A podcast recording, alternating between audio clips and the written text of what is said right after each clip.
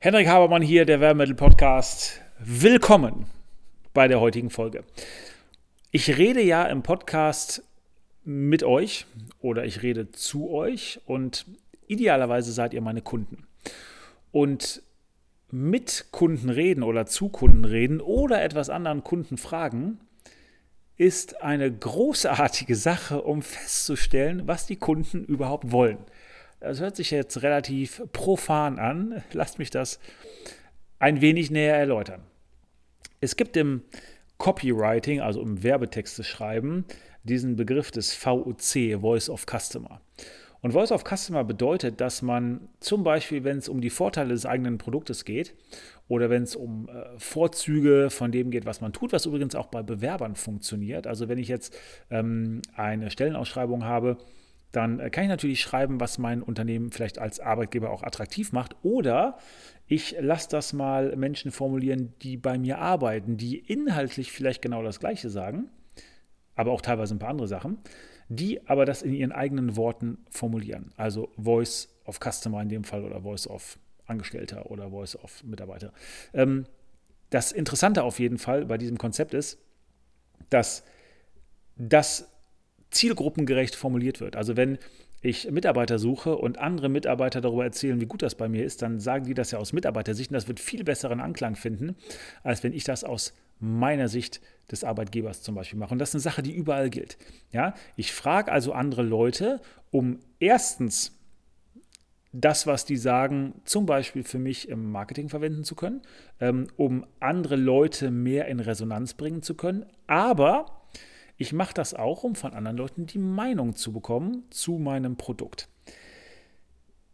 Wenn ich irgendetwas in die Welt bringen will, weil ich denke, ich habe eine wahnsinnig gute Geschäftsidee, dann war das früher so, und das ist ein Fehler, den immer noch relativ viele machen, das ist ja genau das, was Startups äh, verhindern wollen, dann war das früher so, dass man angefangen hat, irgendetwas zu produzieren, hat das dann auf den Markt gebracht und hatte dann ein riesengroßes Problem, wenn der Markt oder die Kunden das nicht akzeptiert haben. Wie machen das Startups? Nun, Startups versuchen mit einem Produkt rauszugehen, was den ähm, minimal, ähm, minimalen Nutzen oder einen minimal möglichen Nutzen bringt. Das heißt, ich versuche kein unfassbar ausgetüfteltes oder super tolles Produkt auf den Markt zu bringen, was relativ lange dauert und was relativ viel an Entwicklungszeit und vielleicht auch an Geld verschlingt, sondern ich versuche mit einem Produkt auf den Markt zu gehen, was selbstverständlich so gut ist, dass es wirklich einen Wert generiert, aber was noch gewisses Potenzial hat. Und dieses Potenzial versuche ich zu heben, indem ich, wenn ich kann, wenn ich draußen bin, versuche Feedback von meinen Kunden zu bekommen, versuche zu hören, was die einbauen äh, würden in das Produkt, was sie sich wünschen an, an, an Features äh, im, im, Produkt, an, an Merkmalen, ähm, vielleicht auch an entsprechenden Service-Dienstleistungen und versuche also im Austausch mit dem Markt das Produkt immer besser zu machen. Und das ist insofern ein Ansatz, bei dem wir ein bisschen umdenken müssen, weil wir gehen eigentlich so schnell wie möglich mit einem Produkt, und das gilt natürlich selbstverständlich auch für eine, selbstverständlich auch für eine Dienstleistung, gehen damit so schnell wie möglich raus. Ähm, und entwickeln unser Produkt weiter mit unseren Kunden oder mit der Zielgruppe, also mit den Leuten, die es dann auch nachher kaufen sollen. Weil wenn wir mit denen wirklich gut im Kontakt stehen, dann sagen die uns schon, was wir machen, was wir machen sollten. Und ich habe letztens einen Kurs gemacht, einen Online-Kurs, beziehungsweise so eine Art Coaching, also läuft immer noch. Ähm, und da wird das genauso gemacht. Das heißt, das Interessante ist, dass die eine sehr klare Vorstellung davon haben, wo die uns, die Leute, die mitmachen, hinbringen wollen. Und was die uns beibringen wollen. Der Weg, den die gehen in den entsprechenden Modulen des Kurses oder auch in den entsprechenden Live-Coachings, der ist im Kopf zwar angedacht, aber der ändert sich permanent. Mit anderen Worten, die gehen immer auf das ein, was der Gruppe gerade fehlt oder was gerade gebraucht wird oder gucken sich immer die Kommentare an und gucken sich immer die Probleme an, die die Leute in Anführungsstrichen melden oder wo die nicht weiterkommen, wo die irgendwie auf Widerstände stoßen und gehen dann ganz genau darauf ein. Das heißt, die passen das, was die tun, immer wieder an. Und die Inhalte und das, was die also an, an, an ganz konkreter Wertschöpfung im, im Moment bringen, passen die immer wieder an. Ähm, Und damit fühlst du dich bei dem Kurs viel besser abgeholt und hast nie das Gefühl, dass besonders große Hürden insofern da sind, weil die werden ja immer direkt adressiert in den Coachings und in dem, äh, was gemacht wird. Und wie gesagt, das funktioniert bei allem. Äh, das äh, ist bei einem Online-Kurs, das funktioniert so bei einem Coaching, wo du eben fragst, wo steht dein Klient gerade und wie bringst du ihn gerade weiter. Das funktioniert bei Produkten, die du auf den Markt bringst und nicht versuchst, das beste Produkt schon, zu machen, weil du weißt eigentlich gar nicht, was der Markt als Produkt haben will. Ich musste immer, äh, ich habe dann immer im Kopf, dass Russell Brunson, das ist ja der Gründer von ClickFunnels, sehr, sehr, sehr, sehr, sehr schlauer Typ, ähm, dass der gesagt hat, wenn er zum Beispiel einen Funnel aufbaut, also eine Homepage oder eine Landingpage, wo, wo, wo, Kunden hingehen, damit die was kaufen wollen. Wenn er dann vorher gefragt wird, ähm, wie man das am besten macht oder zum Beispiel abhängig von der Nische, Nische oder von dem Produkt, was man verkauft, welchen, welchen Text man da reinschreiben sollte oder welche Produktmerkmale oder Vorteile man da reinschreiben sollte, dann sagt er immer keine Ahnung. Ich kann dir das nicht sagen. Ähm, es gibt nur einen, der dir das sagen kann und das sind deine Kunden. Frag doch deine Kunden, was die haben wollen. Frag doch deine Kunden, welches neue Merkmal am Produkt die sich wünschen, damit die damit noch besser ihre Probleme lösen können. Also entwickel doch das, was du willst, mit deinen Kunden. Ja, frag deine Kunden. Und im Rückgriff auf das, was ich vorhin gesagt habe, wenn du deine Kunden überzeugen willst, dann lass das sogar deine anderen Kunden erzählen. Also Voice of Customer. Ja? Mach, mach das nicht alles alleine. Ähm, aber die Quintessenz davon ist, dass man sagt, wenn du eng dein Ohr am Markt hast, dann geht es besser, es geht schneller. Du weißt genau, was du, äh, was du zu tun hast, weil dir jemand sagt, in welche Richtung sich ein Produkt entwickeln soll. Und es ist auch viel einfacher, weil du sparst dir relativ viel Arbeit. Und auch da noch, ein, ähm, noch eine kleine Anekdote äh, aus aus meiner äh, Tätigkeit. Ich habe mal an einem Online-Produkt gearbeitet. Und äh, da war es so, dass wir auch, das war auch unter Anleitung, also mit, mit, mit Coaching, ähm, ich mache das relativ häufig, dass ich äh, Coaches in Anspruch nehme. Ich versuche dann immer die zu nehmen, die es wirklich drauf haben. Das bedeutet, die das schon mal umgesetzt haben, was ich will. Ähm, und der Grund, warum ich das mache, ist, weil ich damit äh, Zeit spare.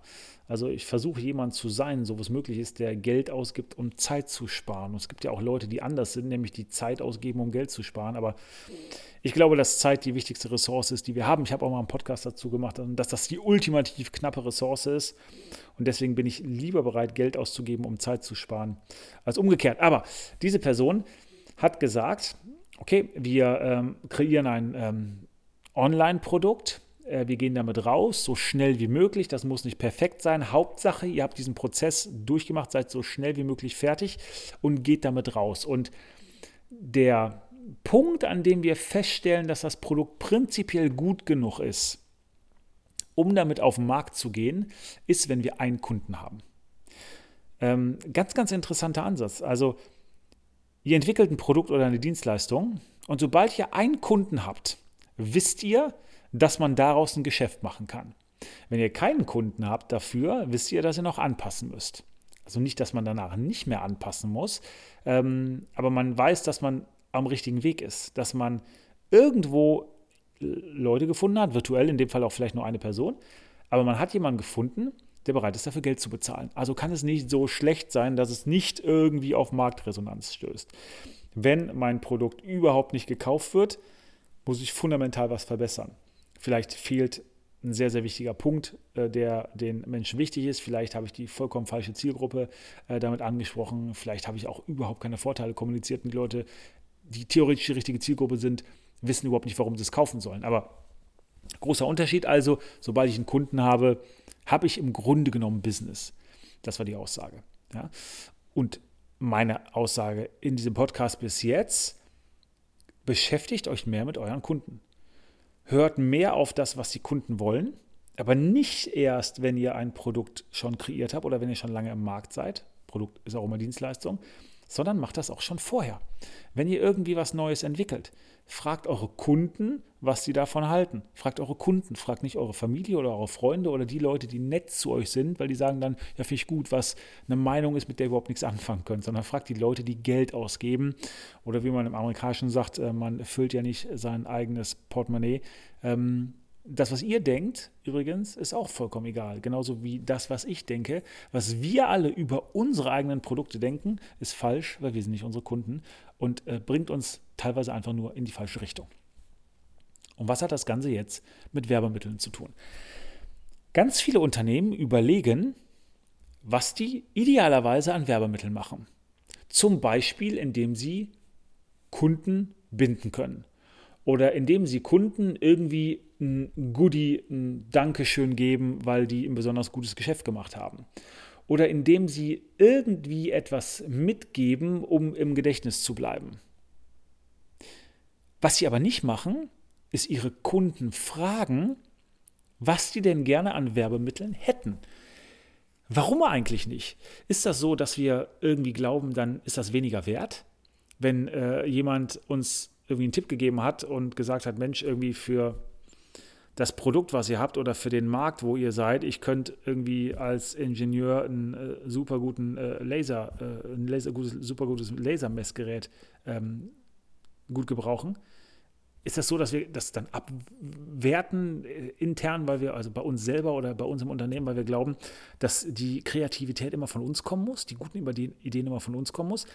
Aber es geht ja gar nicht darum, dass das wirklich wahnsinnig gute Ideen sind und die Leute, die diesen Vorschlag nicht gemacht haben, die wissen ja auch nicht, dass die Idee vielleicht nicht von uns kommt. Aber selbst wenn, kommt das nicht viel besser an, wenn man sagt, ja, das, das, das, das, das Werbemittel, das Haptical, das macht wirklich Sinn. Das ist wirklich schlau, das kann ich wirklich gut gebrauchen.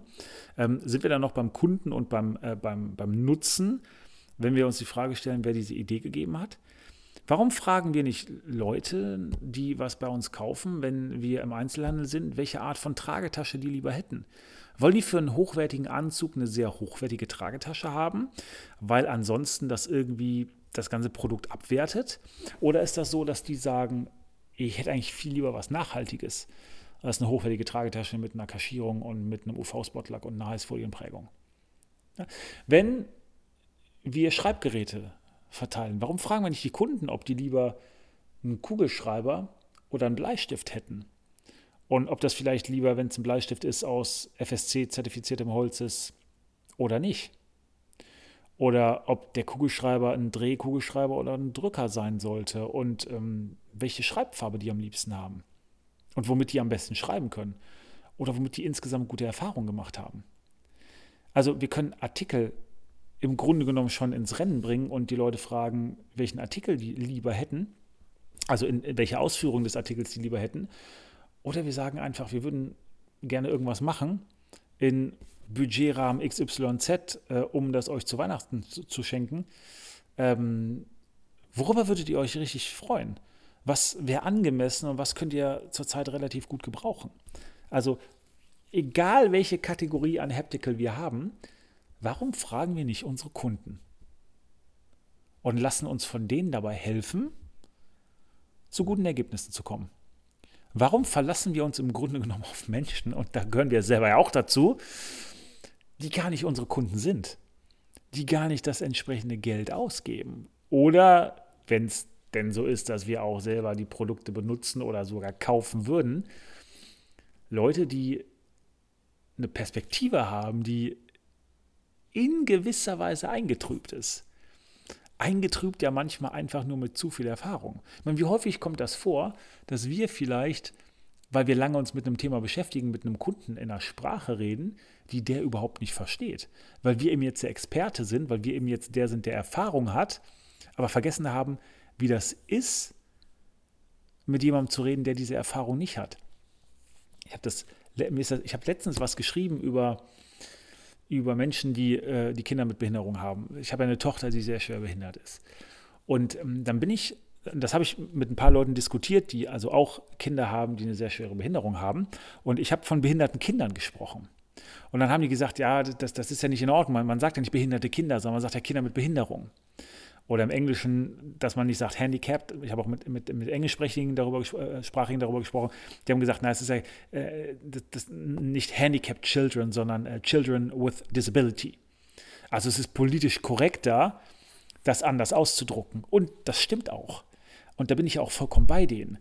Aber wenn jemand gerade erfahren hat, dass sein Kind eine Behinderung hat, dann denkt er immer in der Kategorie, mein Kind ist behindert. und nicht mein Kind hat eine Behinderung.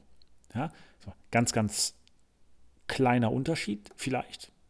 Vielleicht erscheint es ein Detail, aber für die Menschen oder für das, was dahinter steht, ist das schon etwas Großes, das ist schon etwas Bedeutendes.